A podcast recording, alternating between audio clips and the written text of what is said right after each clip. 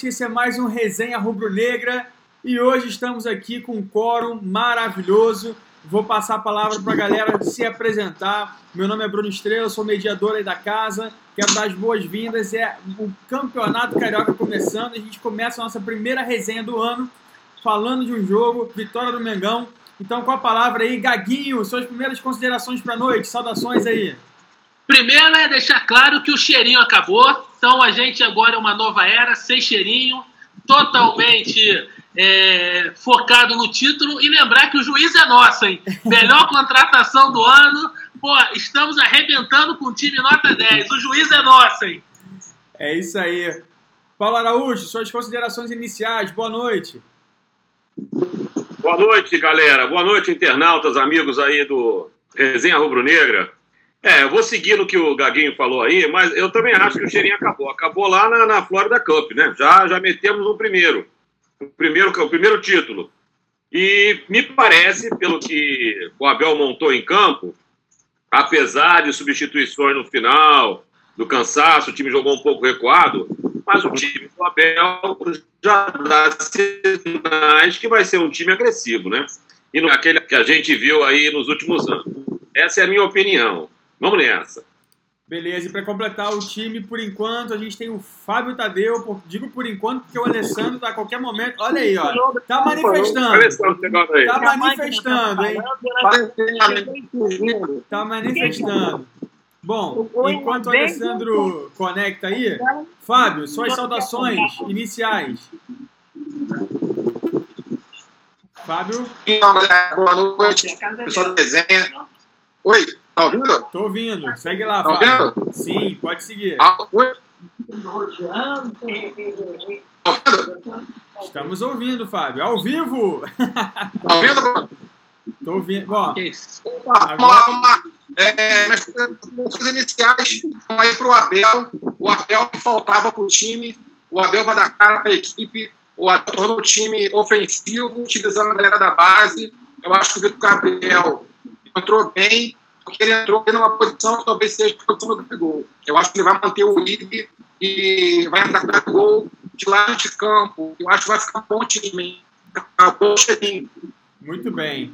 Fábio, depois dá uma olhadinha na tua conexão, que tá pra gente aqui um áudio ruim. E agora chegou o cara aí. O mestre da palavra, o profeta da resenha rubro-negra, Alessandro Amaral, tirando uma sonequinha. Alessandro, seu boa noite inicial. Boa, boa noite, senhores. Tudo bem? Tamo junto. Uns sentados, outros em pé, eu deitado, mas tamo junto. Muito bem, muito bem. Aqui tem espaço para todo mundo. É isso aí, cada um fala do Flamengo, dos seus momentos mais íntimos, de cochilo ou de trabalho. Mas vamos lá. Galera, vamos começar a falar um pouquinho sobre o jogo de ontem. Eu trouxe aqui para a gente começar a nossa resenha falando alguns números é, que, na minha opinião, eles representam bastante, né? até mais do que o placar do jogo, mas da supremacia do Flamengo diante da fraca equipe do Bangu. Então, para começar, eu queria destacar o nosso público ontem no estádio. Realmente foram aí 46 mil pessoas, mais de 46 mil é, de público presente. Uh, em termos de história, foi o maior público de estreia de um ano no século 21. Uh, houve apenas é, próximo disso, se eu não me engano, a matéria que saiu agora, ainda há pouco no UOL, foi na numa abertura de, que tinha Zico e mais um craque desses, enfim, eu acho que é Sócrates jogando, inaugurando aí um estádio. Foi realmente um número impressionante.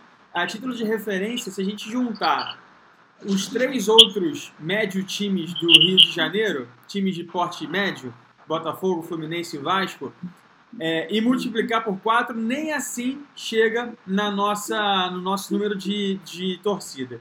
Então, assim, de fato, foi muito representativo. O pessoal estava animado para ver o Flamengo de novo em campo. E eu queria saber de vocês, já a primeira pauta da noite aí.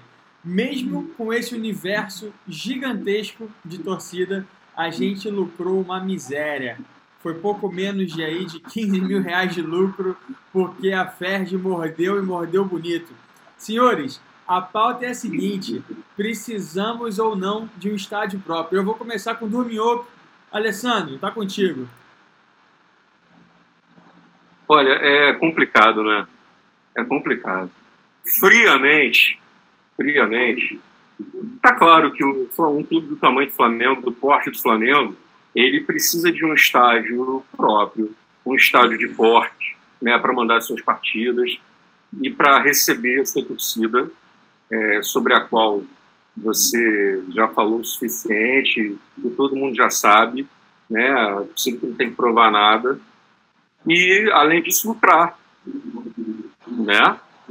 Por outro lado, é, o estádio em questão, do qual o clube fazendo isso vai estar abrindo mão, não é qualquer estádio, é o estádio. E é um estádio tão importante que ele, a história desse estádio se confunde com a história do, do próprio clube. Então, eu entendo, é, eu mesmo me sinto já, minha posição em relação a esse assunto já mudou mais uma vez. Eu confesso que é, fico muito, ainda me sinto indeciso em relação a isso. Eu entendo a insistência é, em tentar viabilizar o Maracanã de alguma maneira, mesmo que para tanto é, abrindo mão é, de construir um estádio próprio, de arrendar o estádio sozinho. É, eu compreendo essa postura, porque é o Maracanã, né? É o Maracanã. Agora, é, as circunstâncias estão obrigando o Flamengo, a meu ver, a, infelizmente, abrir mão. É, talvez fosse o ideal que se tentou já na gestão passada é, conseguir um estádio menor, um estádio menor forte, como seria Ilha do. Mas a localização era péssima, era muito ruim mesmo. Não falo nem da estrutura. É, na Gávea, por sua vez, é, talvez fosse o caso de nós termos ali, como se diz agora, essa moda, né? Estádio boutique e tal. Seria viável um estádio de pequeno porte para jogos, jogos menores. Agora, é, Alessandro. Mas não dá. É, é interessante então... a gente. Desculpa, desculpa. É, é interessante só a gente destacar que, assim, mesmo diante de uma negociação mais favorável, né, é, em termos de percentual de, de pagamento ao consórcio do Maracanã, o que fica claro, até em função das regras do Campeonato Carioca, onde no lucro você precisa dividir igualmente com o visitante, que é uma grande parcela dele, então o Bangu ganhou um dinheiro incrível nesse jogo. É uma, uma questão que chama muita atenção e, de fato, é, ano a ano o Bandeira enfrentou isso sozinho durante um tempo a Ferg morde uma, um percentual muito agressivo da nossa receita. São 10% da receita do estádio, da partida. E, e, nenhum outro, nenhuma outra federação no Brasil tem esse percentual tão agressivo. Vou perguntar para o Paulo. Paulo, qual é a alternativa que a gente tem para tentar sair desse, desse, dessa sinuca de bico? Né? Se a gente não participar do Carioca, a gente é punido. Se participa, a gente é extorquido. Qual é a solução? A solução, no meu modo de ver, é antes de construir um estádio, construir uma federação. Uma federação decente. Uma federação feita por gente honesta. Uma federação não formada por um, um bando de, de, de ladrão. Entendeu? A questão é essa. Porque é um absurdo. E o Brasil não tem proteja clube de agir de forma ter sua vida de forma decente. Então as federações se formam do jeito lá que alguns dirigentes conseguem é, criá-las, né? Essa é a FED, principalmente com o apoio do Eurico Miranda, um montão de times sem, sem significado nenhum, e, e fica esse monstro aí, né? extorquindo dinheiro dos clubes, enriquecendo a, a custa dos clubes que pretendem fazer o seu trabalho decente. Em relação ao estádio, eu acho que o Flamengo tem que construir um estádio para um número aí até 60 mil pessoas e não abrir mão de jogar no Maracanã. Eu acho que alguns jogos têm que ser no Maracanã. O jogo de ontem é um, é um tanto atípico, não só pela questão da roubalheira da Ferg, mas pela questão também que foi um preço mais barato de ingressos, né? Foi um jogo promocional, um jogo contra o Bangu. E um jogo contra o Bangu não dá para jogar no Maracanã, gente. Contra time pequeno, o Maracanã vai ficar caro. Se você botar o ingresso num preço alto, você ainda lucra um pouco mais, mas você não consegue encher o estádio. Se você consegue encher o estádio, né, você consegue, mas não consegue lucrar, porque o valor do ingresso é muito barato. Então, acho, acho que ontem foi uma coisa típica. Eu acho que o Flamengo ainda tem que negociar bem com o Maracanã. O Maracanã é um outro absurdo. É um outro absurdo esse país, essa questão da Odebrecht, essa questão do valor da construção. Foi dinheiro público. Aquilo foi dinheiro público gasto. E não é possível que o Odebrecht agora venha querer ter lucros exorbitantes em cima do Maracanã. Mas isso é um outro, é um outro assunto. Né? Então, acho que o Flamengo tem que mandar jogos ainda no Maracanã e pensar seriamente e construir seu estádio. Eu acho que a cidade olímpica, ali na Belardo Bueno, é o melhor lugar para o Flamengo fazer isso. Quem sabe? É, agora, é, um ponto interessante, assim, a título da, da, questão da FERJ como complemento, é, tem um outro dado que é muito impressionante. O Fluminense começou o Campeonato Carioca já devendo 260 mil reais. Foi o prejuízo da operação do jogo lá que ele levou para o Maracanã. E aí eu levanto a seguinte bola, Gaguinho. Você acha que é viável, de fato, hoje para os clubes é, de grande porte como o Flamengo, de médio porte como os demais irmãos, e os pequenos eu nem comento. Você acha que é viável operar num campeonato tão deficitário como esse? Cara, é inviável e é desinteressante. Quer dizer, eu dei uma pesquisada aqui no Borderô e você tem uma série de tributos em cima dessa, dessa arrecadação. Se você pega um time como o Flamengo, que bota aí 5 ou ter lucros irrisórios, imagina os outros. É prejuízo em cima de prejuízo. Daqui a pouco a televisão não vai mais ter interesse em bancar isso, eu quero ver como é que vai ficar.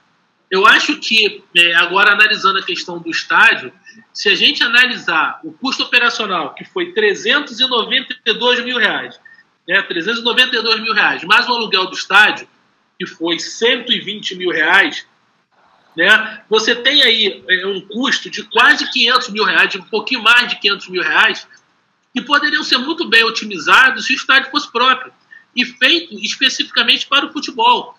Eu duvido que você tenha um jogo é, em um estádio médio, por exemplo, é, na Alemanha, tá? que, que, que tem um custo aí de 120 mil euros, um custo operacional de 120 mil euros. Não existe isso. Então, é, se faz muito necessário, se faz urgente, entendeu? A construção ou a compra ou o arrendamento do Maracanã. O modelo que é o problema, o estádio não é o problema. O problema é o modelo. Então eu acho que a gente está é, tá muito aí, está é, muito claro que está mais do que na hora da gente ter um estádio ou arrendar de vez o estádio e botar o peso do Flamengo não jogo mais no Maracanã e pronto, faz um acordo com o Botafogo, que perca dinheiro no começo, mas se você não fizer alguma coisa agora, nunca vai resolver o problema. Bom, beleza. Assim, é, é um papo bom para a gente ficar refletindo inicialmente. De fato, é, particularmente eu entendo que a casa do Flamengo é o Maracanã, mas concordo também que isso não impede da gente ter um estádio próprio é, com uma operação menor, né, com um ticket aí médio de, 300, de 30 mil, é, é, espaço para 30, 40 mil pessoas, enfim. Mas eu entendo que, de fato, o governo precisa rever esse contrato com, com a Odebrecht e com todos os outros é, empresas filiadas ao consórcio, porque não vai vingar durante muito tempo. Mas vamos falar de coisa boa, vamos falar agora do jogo, que é o ponto mais importante para a nossa análise. Continuando aqui algumas referências para a gente é, discutir a respeito, é, o Flamengo finalizou 20 vezes ao gol, o que mostrou uma agressividade muito grande. A gente sofreu um gol logo no início, no apagão que teve ali do Rodrigo Caio, e logo de imediato o Flamengo demonstrou uma vontade muito intensa é, em empatar e virar. É, dessas assistências, 12 foram em direção ao gol, efetivamente, que é um número bom. Dessas finalizações, perdão. Além disso, a gente teve aí uma posse de bola de quase 70% durante todo o jogo, que demonstrou de fato que só o Flamengo estava interessado em jogar, né? É, e a gente teve ao todo é, 464 trocas de passe, passes certos, que é um número elevado. A gente colocou de fato o Bangu na roda, mas a gente não conseguiu concluir e converter em gol. Disso aí, é, eu queria começar analisando que, e, e tendo o comentário de vocês, as primeiras considerações do jogo, saber se o resultado foi justo ou não. É, Fábio, você está de volta já? Queria ouvir um pouquinho sobre a tua opinião sobre o jogo de ontem. Então, é, com relação ao jogo de ontem, eu, eu, entendo que a equipe perdeu fisicamente. O Bangu já está treinando desde novembro, né? desde o final de novembro, o Bangu já tem atividade, está treinando forte, e todos os anos acontece coisa parecida. As equipes menores chegam melhores preparadas fisicamente e batem de frente com as equipes maiores que ainda estão em início de temporada. Eu entendo que o time do Flamengo, é, até indo contra o que eu imaginava, teve uma atuação bem razoável. Por incrível que pareça, o Pará teve uma ótima atuação. Entendo o Pará foi muito voluntarioso. Né? Ele fez uma boa dupla ali com o Everton Ribeiro. Eu acho que o, quem destoou na equipe foi o Arão. Eu acho que ele tentou fazer coisas demais e não conseguiu desenvolver o que o Abel pretendia. É, eu acho que o restante do time, tirando o apagão do Rodrigo Caio, o time foi bem, o time não foi mal, não. Para início de temporada, eu acho que chegaram poucas bolas para o Uribe. Eu acho que não trabalharam tanto para o centroavante. Coisa que o Abel fez na época do Fluminense com o Dourado, né? O time trabalhava com o Dourado. A equipe trabalhou mais individualmente. O Diego teve uma participação muito boa, na minha opinião. Foi, sem dúvida, foi o da equipe é, Diego estava mostrando muita vontade, não sei se por conta da, da concorrência ou porque quer renovar o contrato logo, mas ele teve uma atuação muito boa, apesar de apenas perdido. Então, acho que foi um bom início de campeonato. É isso aí. Beleza.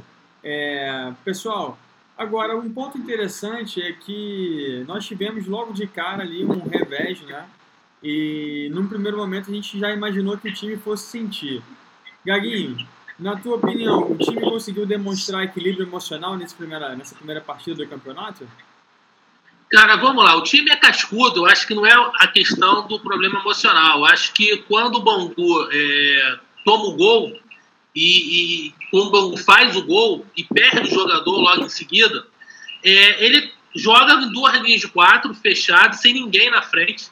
E isso faz com que é, se torne muito mais complicado você penetrar na zaga inimiga, na zaga adversária, na inimiga é o termo ruim, na zaga adversária, com um atacante que não é alto.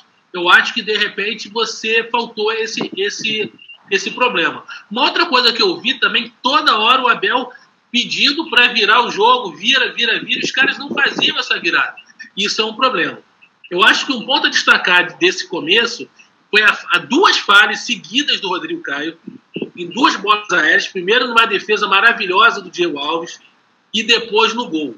É, isso me preocupou. O resto não me preocupou, entendeu? Tirando essa colocação desse rapaz que está deitado aí dormindo aí, que o Pará jogou bem, o resto foi bem. O resto é isso aí mesmo. Não, não, Concorda, pô. Foi o Fábio. Cara, Fábio. uma cena dantesca. O telespectador assistindo esse rapaz aí dormindo, numa cadeira de palha, coisa horrorosa. É horroroso, isso é horroroso. E ainda vai dizer que o Pará jogou bem. Eu não vou falar mais, não. Vou embora.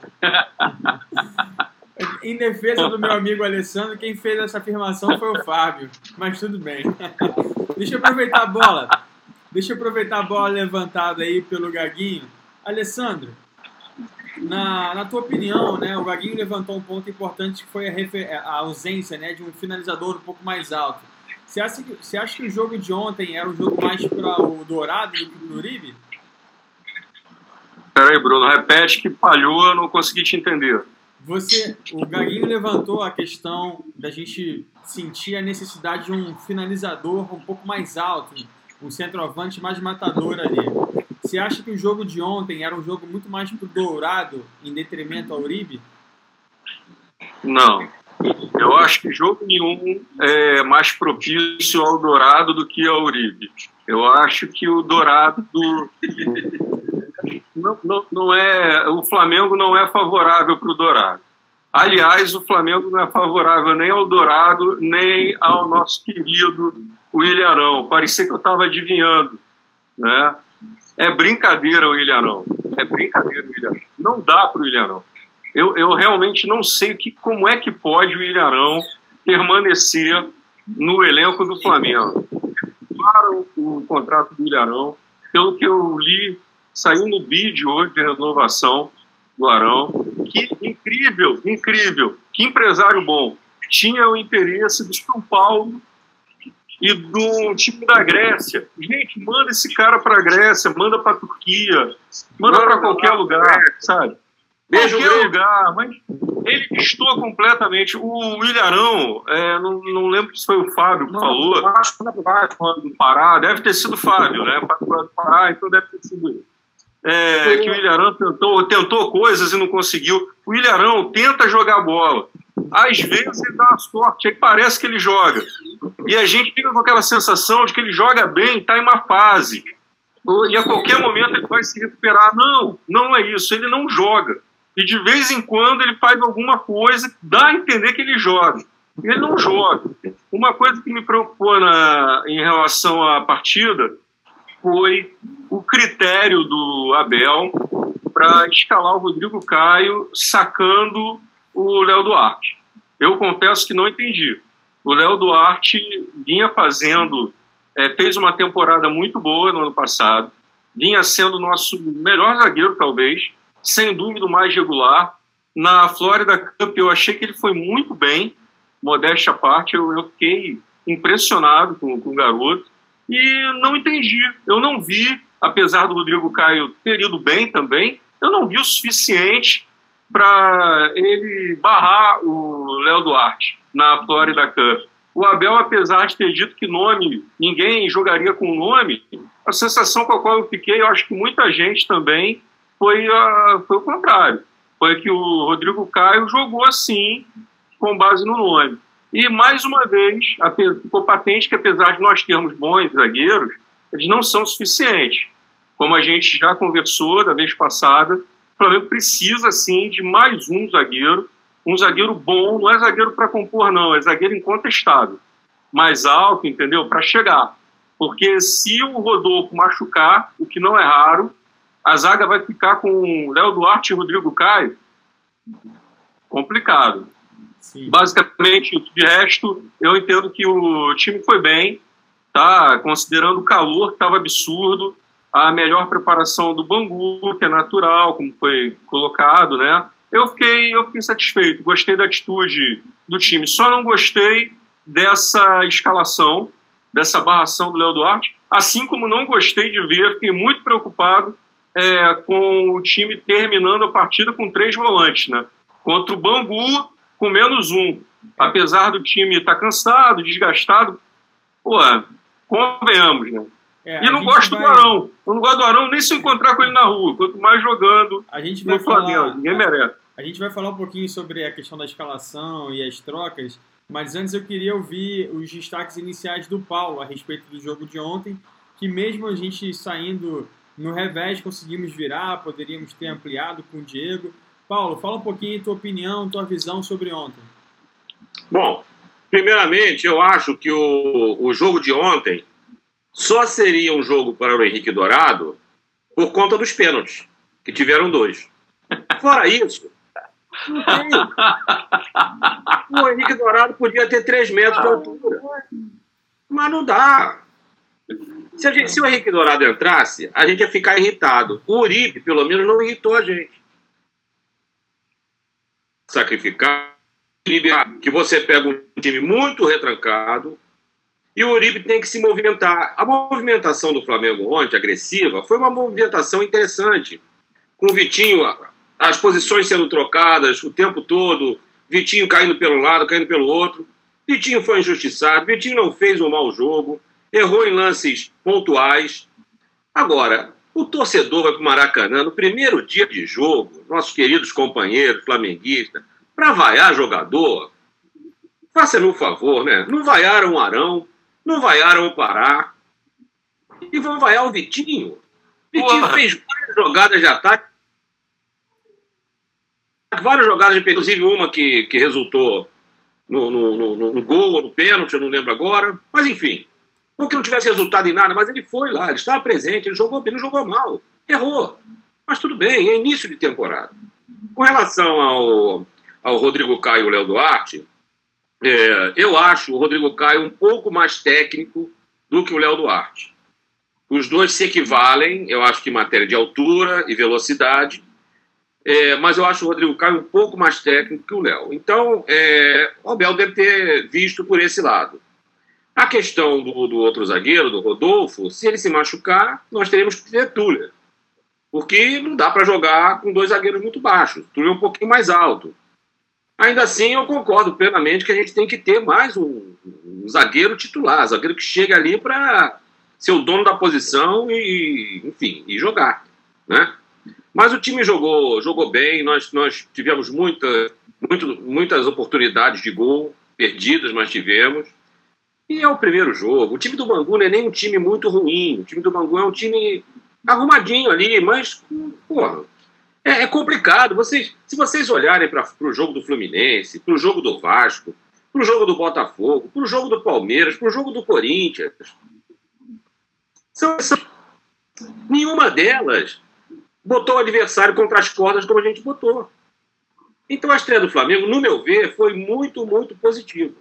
E agora só mais um comentário que eu vi hoje aqui no, no Fox Sport, que não é do nosso time, mas os caras ficaram imaginando o ganso flutuando ali pela entrada da área e o Pedro recebendo as bolas.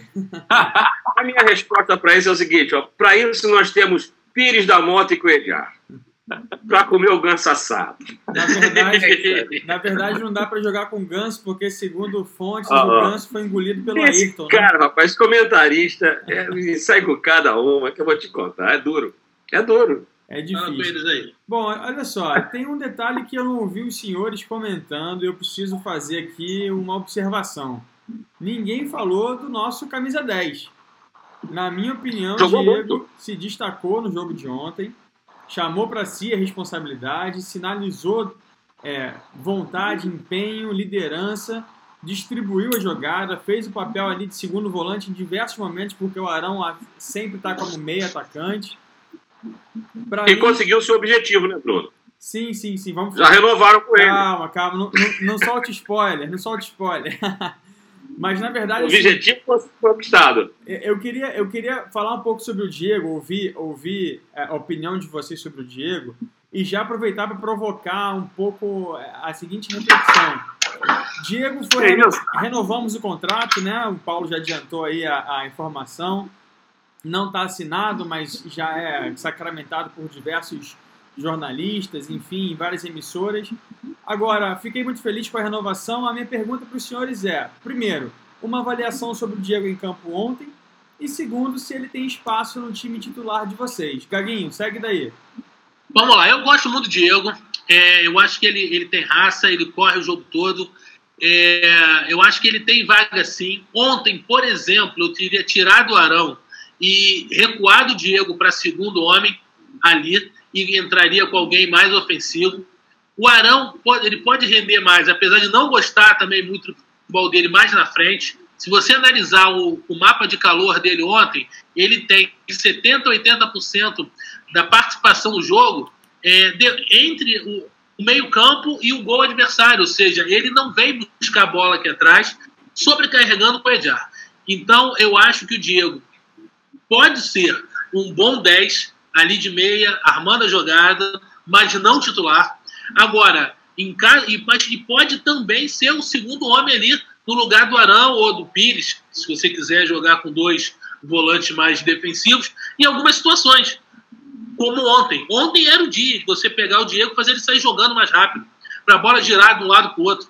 Acho fundamental a, a participação dele. Você precisa de dois times, são 80 jogos na rodada. A gente já falou disso em alguns programas anteriores. Você não pode ter um elenco. E só fazendo uma parte na questão do Rodrigo Caio, eu acho que o Abel está fazendo experiência. Ele tá, ele, o time de quarta-feira não vai ser o mesmo de domingo, que não vai ser o mesmo no próximo domingo. Ele está usando o, o, Campeonato Carioca para experimentar. Ele experimentou o Rodrigo Caio Rodolfo, vai botar o Léo Duarte ali no meio. É, ele sabe que ele não tem um zagueiro experiente que ele quer, ele queria o Dedé, mas o Dedé não vem. Tem o Kahneman, que pode ser que venha, não sei. E vamos ver. Mas a questão é, ele está fazendo experiência. Quanto ao Diego, fundamental para o elenco de segundo volante, de meia, de um monte de posições. Não é o titular absoluto, concordo, mas está longe de ser dispensável. Legal, legal.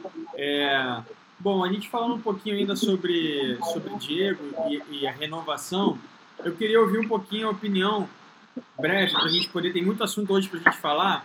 Alessandro, no teu time, Diego e mais 10 ou ele está compondo elenco? Cara, compondo elenco, compondo elenco. Eu também gosto muito do Diego. É, mas é, eu entendo que é dentro dessa filosofia que o Flamengo está adotando para esse ano, a meu ver, sabiamente, considerando a quantidade de partidas na temporada, né? É, a ideia é que nós tenhamos dois times. Né? E mesmo essas duas equipes, elas obviamente não vão ser fixas, né? É, o time A e o time B, rígidos, não, eles vão se misturar. O jogador que atua numa, numa competição, de repente vai passar a atuar em outra, e vice-versa, enfim. Dentro dessa lógica é, é que a gente tem que raciocinar. Eu acho que a gente não tem que é, ficar preocupado em impor um 11 né, titular, até porque essa competição vai ser muito boa. Já está se mostrando. É, a chegada do Arrascaeta, por exemplo, é, eu acredito que possa ter tido influência aí é, no desempenho, no melhor desempenho do Diego.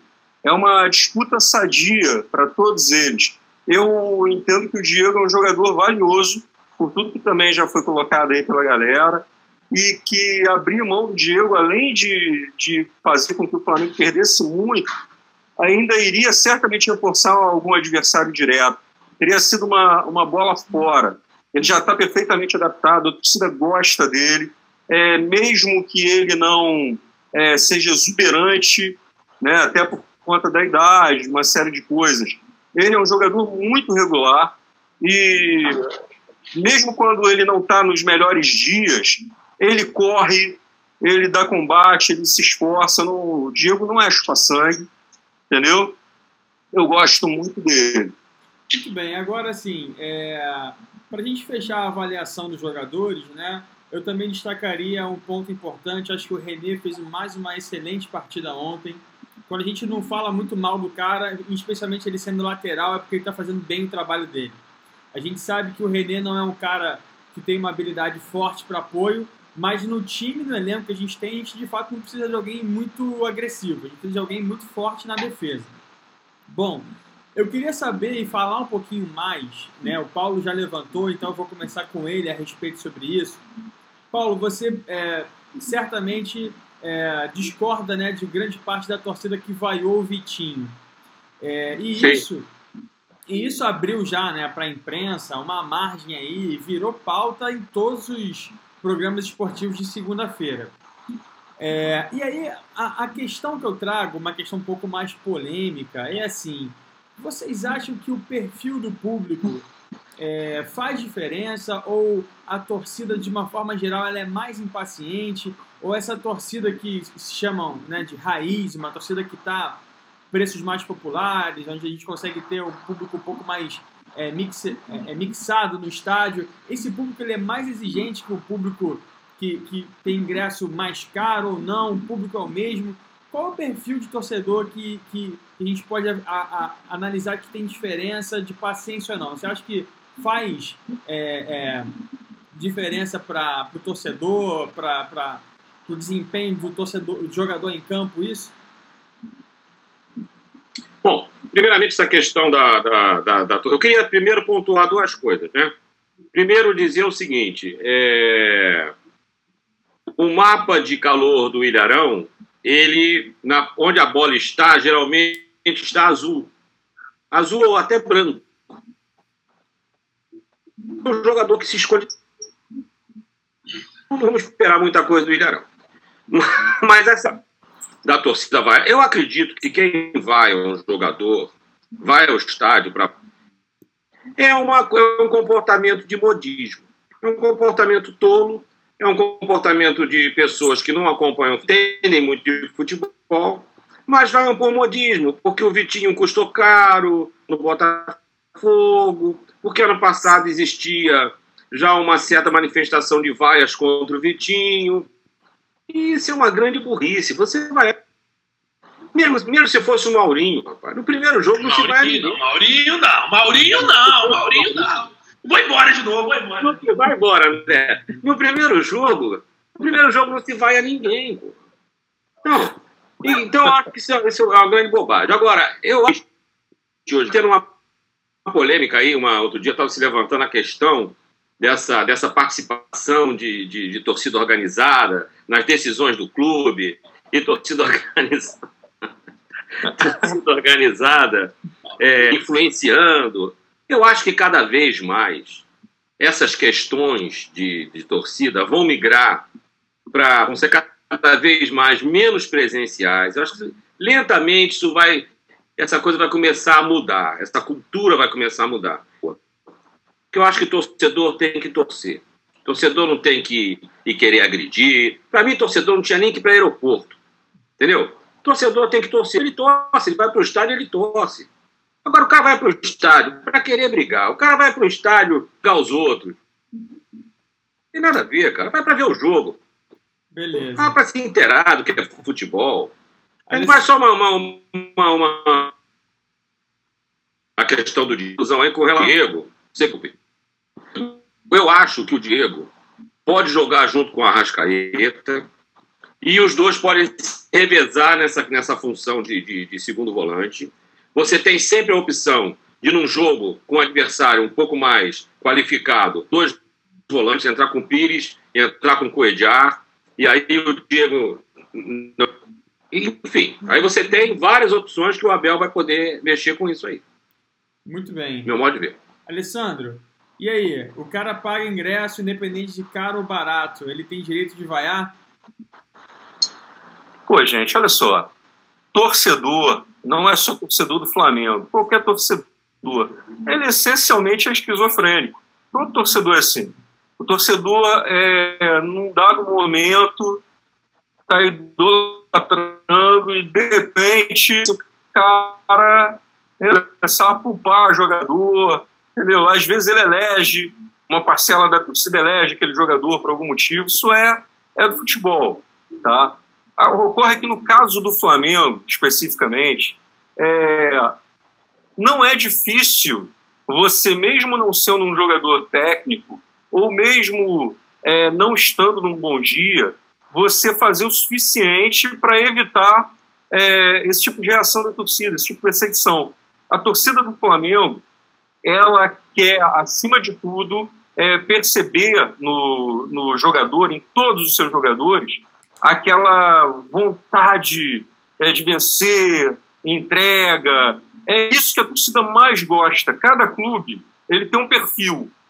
O perfil do Flamengo, e isso está explicado, tem relação com a história do Flamengo, é esse.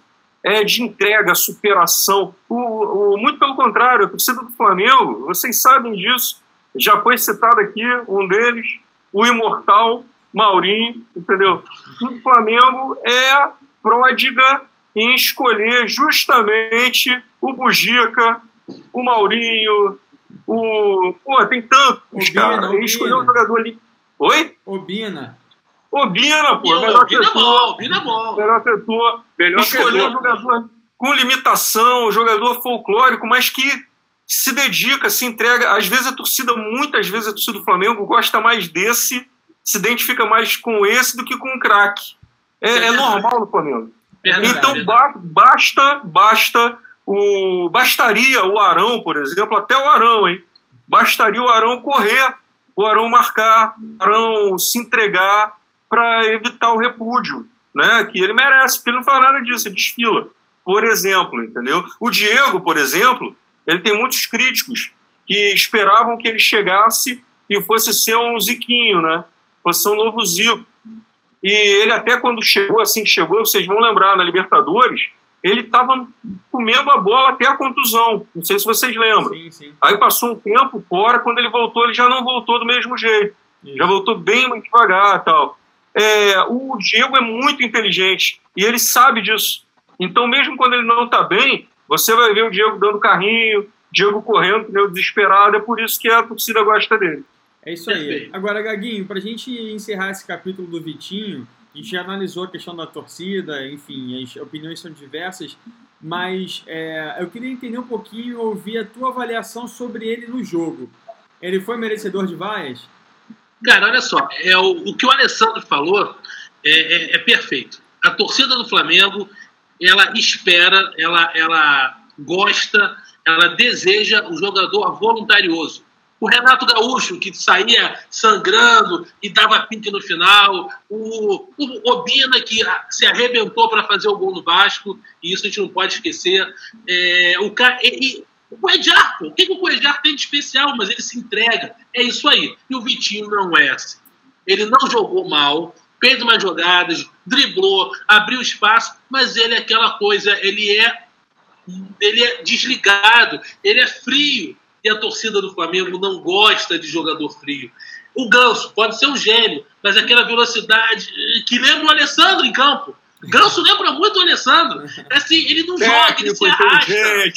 Ele se arrasta, entendeu? É o típico jogador que se alimenta no McDonald's, não tem sangue. É isso aí, o Flamengo não quer isso. Não então, come feijão. Não acho, Paulo, não acho que o Vitinho jogou mal, não acho.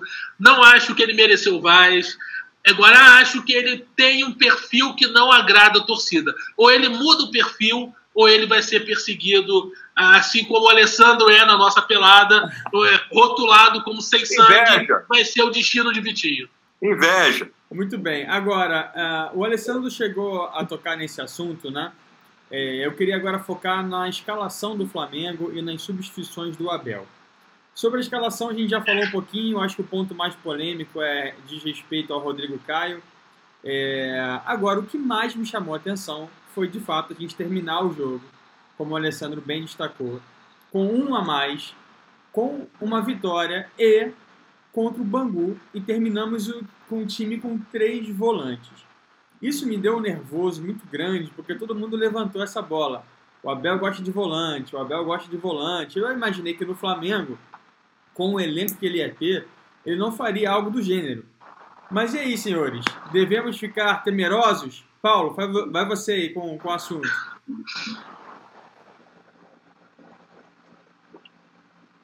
Posso ir? Pode, vai lá. Vamos lá, olha só. Eu, eu acho que essa questão do, do jogo de ontem, primeiro foi o primeiro jogo, a preparação física do Flamengo está tá, tá ainda, sendo, ainda sendo feita, início de temporada.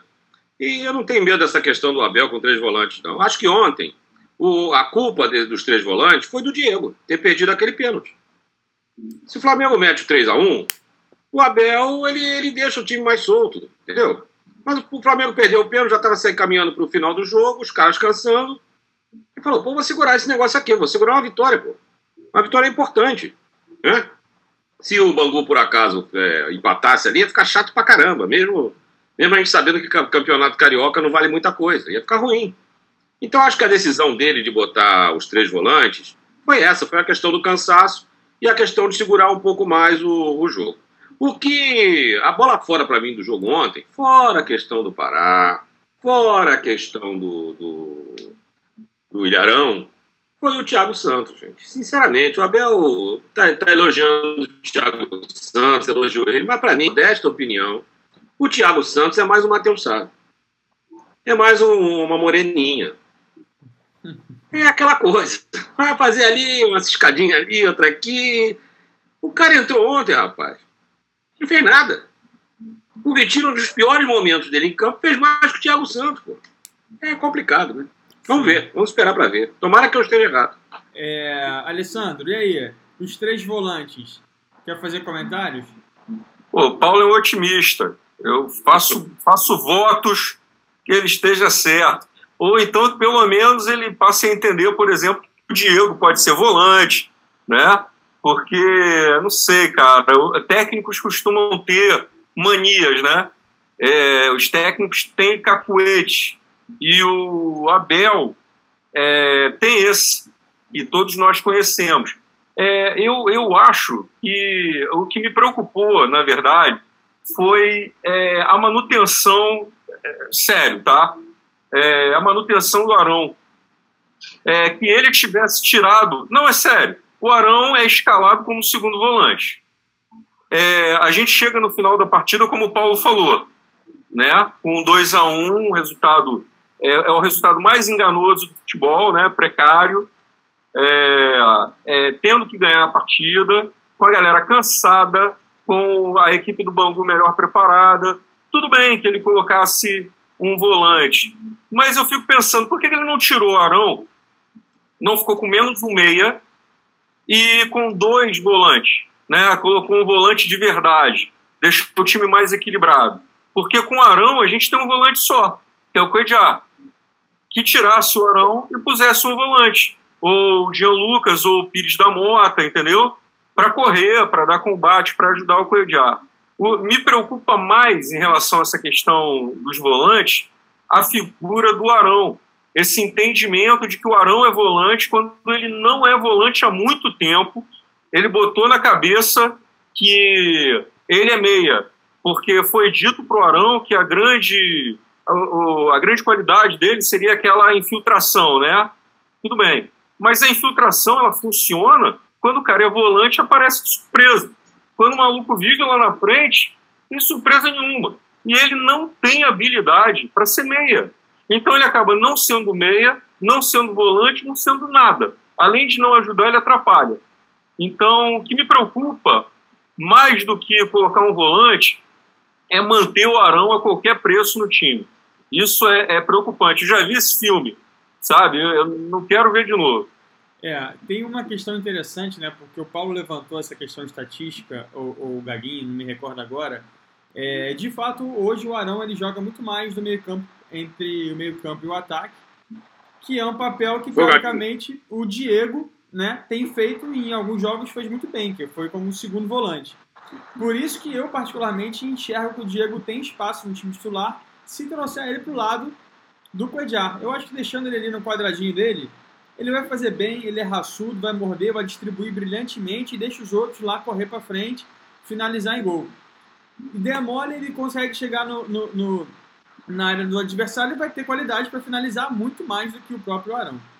Mas vamos lá, Gaguinho, na tua avaliação, a gente terminou o jogo, me corrija se eu estiver errado, tá? Com Coedjar, Arão e Pires da Mota no meio campo. E nitidamente o time perdeu completamente ali é, o, o poder de armação, ofensivo, etc e tal. Qual seria a tua alteração ideal, Gaguinho? Eu concordo com o pessoal aí. Eu acho que você poderia ter tirado o Arão, entrado com o Pires, se você quisesse fechar a casinha. Se você não quisesse fechar a casinha, entrava com o Gianluca lá no lugar do Arão e você manteria o esquema. É, e se eu quisesse arriscar mais, que não concordo com o Paulo, não era o momento, de repente tirava o Diego se estivesse cansado, alguém jogava no meio, tem que estar no, no banco ali naquele momento para fazer isso. Entendeu? E agora, você manter o Arão, eu concordo com o Alessandro. Ou se ele pensou exatamente isso. Joga o Pires da Mota de segundo, joga o Arão para o meio, no lugar do Diego ali para fazer a armação, que eu acho uma temeridade, mas ele sei lá o que passa na cabeça dele, né? É, para fazer esse tipo de lance. Eu não faria isso. Quanto o Bangu com menos um, por pior que a gente tivesse é, de preparação física, eu acho que você poderia ter entrado com o Pires, ficaria com o Coedjar. Se o Coedjar tivesse cansado, entrava com o Pires e, e Jean Lucas, e aí você mantinha o time equilibrado, pô. Agora, do jeito que ele fez, desequilibrou. Agora eu continuo achando que ele está fazendo experiências. Ele fez uma experiência de estar tá ganhando o jogo, de querer fechar a casinha para ver o resultado que dava. Vamos acreditar, tem que ser positivo, fé em Deus, que ele está fazendo experiência. Igual ao que eu tenho fé, toda vez que eu tiro o time, eu escolho o Alessandro. Faz 30 anos que eu faço isso. Até hoje eu acredito que um dia ele vai fazer uma jogada. Ah. Eu tenho fé. Então, Você eu acho que tem que ter fé no Abel. Vamos ter fé no Abel que ele vai acertar. Muito bem, muito bem. Bom, pessoal, o papo está muito bom, mas a gente está chegando aí no final do programa. E aí, ah. para a gente fazer as nossas considerações finais, eu vou dar a palavra para os senhores e pedir, obviamente, o craque da partida, na opinião dos senhores. E, André, como é que é o, a outra classificação? Não, é, não, a gente tem aqui, o, calma aí, vou, vou fazer, tem um, tem um efeito técnico. Horroroso! Muito bem, então, vamos lá. Gaguinho, segue você então com essa tua interpretação maravilhosa. Quem foi o craque, o horroroso e tuas considerações finais? O craque. Alessandro, presta atenção, você tem que aprender a analisar o futebol. O craque do jogo, caindo pela esquerda, ali com uma atuação brilhante, foi o juiz. Que jogadorzaço, rapaz! Que jogadorzaço! Um craque, o juiz é nosso, porra! Não pode falar. O juiz é nosso, o juiz é nosso. E o, o horroroso Arão. O homem de Deus, Arão! Será? É, aquilo não dá pra mim, não. Tô fora. Beleza. Será que a gente vai ter música no Fantástico aí? Será que vai estar os três no, no Arão? Vamos ver. Alessandro, teu craque do jogo e teu horroroso. Olha, o, o Arão, ele não pode concorrer nesse tipo de. não pode. Arão é o concurso. Ele é o horroroso ad eterno. O Arão não existe, tá? Então não vou votar no Arão, porque na minha opinião ele é sempre, vai, ser, vai ganhar sempre o pior, o horroroso. Como é que é aí, André? O horroroso? Calma aí, até aqui, peraí. Horroroso. É sempre o Arão, tá? Então depois do Arão, depois do Arão, o Abel. O Abel, não gostei. Vocês são muito otimistas, eu não sou não. Eu, tenho, eu, eu e a Regina Duarte, nós temos medo. Tá? Eu tenho medo do Abel quando começa assim o craque da partida, na minha opinião, é o Diego. E para finalizar, eu só queria deixar aqui registrado tá, que eu vou gostar muito quando nós começarmos a, a, a ter uma TV Flamengo, quem sabe transmitindo jogos do Flamengo, parcial mesmo para o Flamengo, entendeu? Narração do Bruno mais. Estrela e comentários da trupe do Resenha Rubro Negra. Não aguento mais imprensa paulista, cara. Eu não aguento mais. Até ESPN, que tem uma boa equipe, uma equipe profissional. Eles são ótimos, eu gosto, acompanho, tá? Não é, não é como Sport TV e Fox da vida. Pô, até os caras, quando vão analisar o, o, o jogo do Flamengo, é uma vergonha. Vocês devem ter visto, pô. Bruno mesmo compartilhou conosco aí. O Palmeiras empatou, não jogou absolutamente nada, quase perdeu. O Corinthians foi uma vergonha e tudo bem. Não, é início de temporada. Então, porra, o Flamengo fez a melhor partida dentre os grandes. Os caras, eles detonaram o Diego, detonaram o Vitinho, detonaram todo mundo. É, é não dá para assistir, não dá para acompanhar. Então, Bruno, vamos providenciar isso aí, beleza? Vamos transmitir as partidas, que assim como eu, acho que a torcida do Flamengo, né? Ninguém aguenta mais esses caras. Muito bem. Tá, faz parte dos projetos, uma coisa de cada vez, mas vamos junto construir esse caminho. Agora, só a título de observação sobre isso, Alessandro, é, é óbvio que nas resenhas esportivas você tem um olhar um pouco mais tendencioso ao, ao, ao mercado paulista, mas aquele material que eu encaminhei para vocês, né, o, a comparação da chamada da Globo.com do Flamengo e a chamada da Globo.com do Palmeiras, é, é uma avaliação que a gente tem que fazer para o nosso público interno, de jornalistas que cobrem o dia a dia, os setoristas. Por quê? Quem produziu aquela matéria do Palmeiras foi o setorista lá de São Paulo, da Globoesporte.com, que cobre o Palmeiras. E quem produziu aquela matéria do Flamengo foi o Cauê, que é o setorista do, do Globoesporte.com do Flamengo. Então, assim, tudo é o como você quer é, é, é, dar visibilidade né, para aquele time, para aquele clube. A gente sabe que no, em se tratando de Flamengo, o que as pessoas querem é audiência, é o tal do clickbait. Então, assim, sempre vai ser mais polêmico, sempre vai ser mais é, é, acusador, mais, mais é, tendencioso, porque é isso, a, a, a, torcida do Flamengo ela faz muita diferença para qualquer tráfego na internet. Então, meu amigo, a gente sempre vai ter, infelizmente, essas inclinações. Paulo, para a gente fechar o nosso programa, suas considerações finais, o craque do jogo e o horroroso da partida. É, antes do craque do horroroso, eu vou, vou, vou seguir na vibe aí da, da, da questão do, da imprensa bairrista. Isso, essa vergonha não vem de hoje, não. É uma coisa descarada. Como você tem uma concentração maior de, de dinheiro em São Paulo, isso se tornou mais descarado ainda. É uma coisa assim, sem parâmetros. Em todas. que daqui a pouco está começando o mesa redonda aqui que eu vou, que eu vou assistir. Mas, o, além disso, eu queria destacar é, as contratações do Flamengo nesse início de ano. Todos estávamos, estávamos temerosos né, na virada do ano, o Flamengo não tinha contratado ninguém. E hoje a gente tem aí o Bruno Henrique, o Arrascaeta, o Gabigol, o Rodrigo Caio, o Rafinha parece que já está já tá ok. E o Jorge né? também, o Jorge também. Pode cravar, tô cravando. Jorge. Pois é. Aí só faltaria mesmo um zagueiro. Então, esse é um destaque. Tem que parabenizar essa diretoria, que começou muito bem. Um time que começou a jogar agressivamente, sem arame liso. Isso tem que ser destacado, tem que ser parabenizado, independente de qualquer imprensa. Seja ela bairrista chinesa, bairrista holandesa, bairrista são paulina ou o diabo que for. O Flamengo é o maior time do Brasil. E esses caras, por mais que queiram fazer pressãozinha tola contra a gente, vão ter que engolir a gente, pô. Não tem jeito. Entendeu? Então, o craque do jogo para mim ontem foi o Diego, destaco o Diego. E para mim, não chega a ser horroroso. Aliás, antes do horroroso, o, o René também jogou bem, viu? Mas o craque foi o Diego.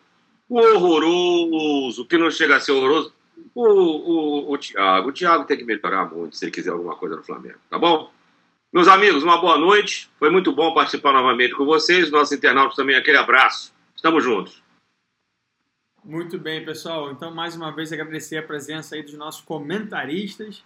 É, e dizer para o pessoal que está seguindo a gente, não esquece de seguir a gente aí em todas as redes sociais, se inscrever no nosso canal, curtir o vídeo, compartilhar. Compartilha aí naquele grupo do WhatsApp da galera, dos amigos rubro-negros e da galera também do arco-íris, dos secadores. O pessoal tá tudo assim, ah, mas pô, ganhou de 2 a 1 devia ser 10 a 0 com o time milionário de vocês. Tá cada vez mais complicado o argumento para tentar sacanear o Flamengo, né? Mas assim. Ah, coitado. Senhores, muito obrigado. Acesse o nosso site www.resenharubronegra.com.br. Esse é um projeto de amigos, é um projeto de pessoas que amam o clube, amam o Flamengo e a gente quer construir esse projeto junto de vocês. Destacar que já está disponível aí no iTunes e no Spotify o nosso podcast, o podcast da Resenha Rubro Negra. Então, segue a gente lá e acompanha essa resenha no carro, na academia, correndo, onde for melhor aí para ouvir por áudio. Então é isso, pessoal. Um forte abraço, boa noite a todos, até o próximo resenha. Valeu!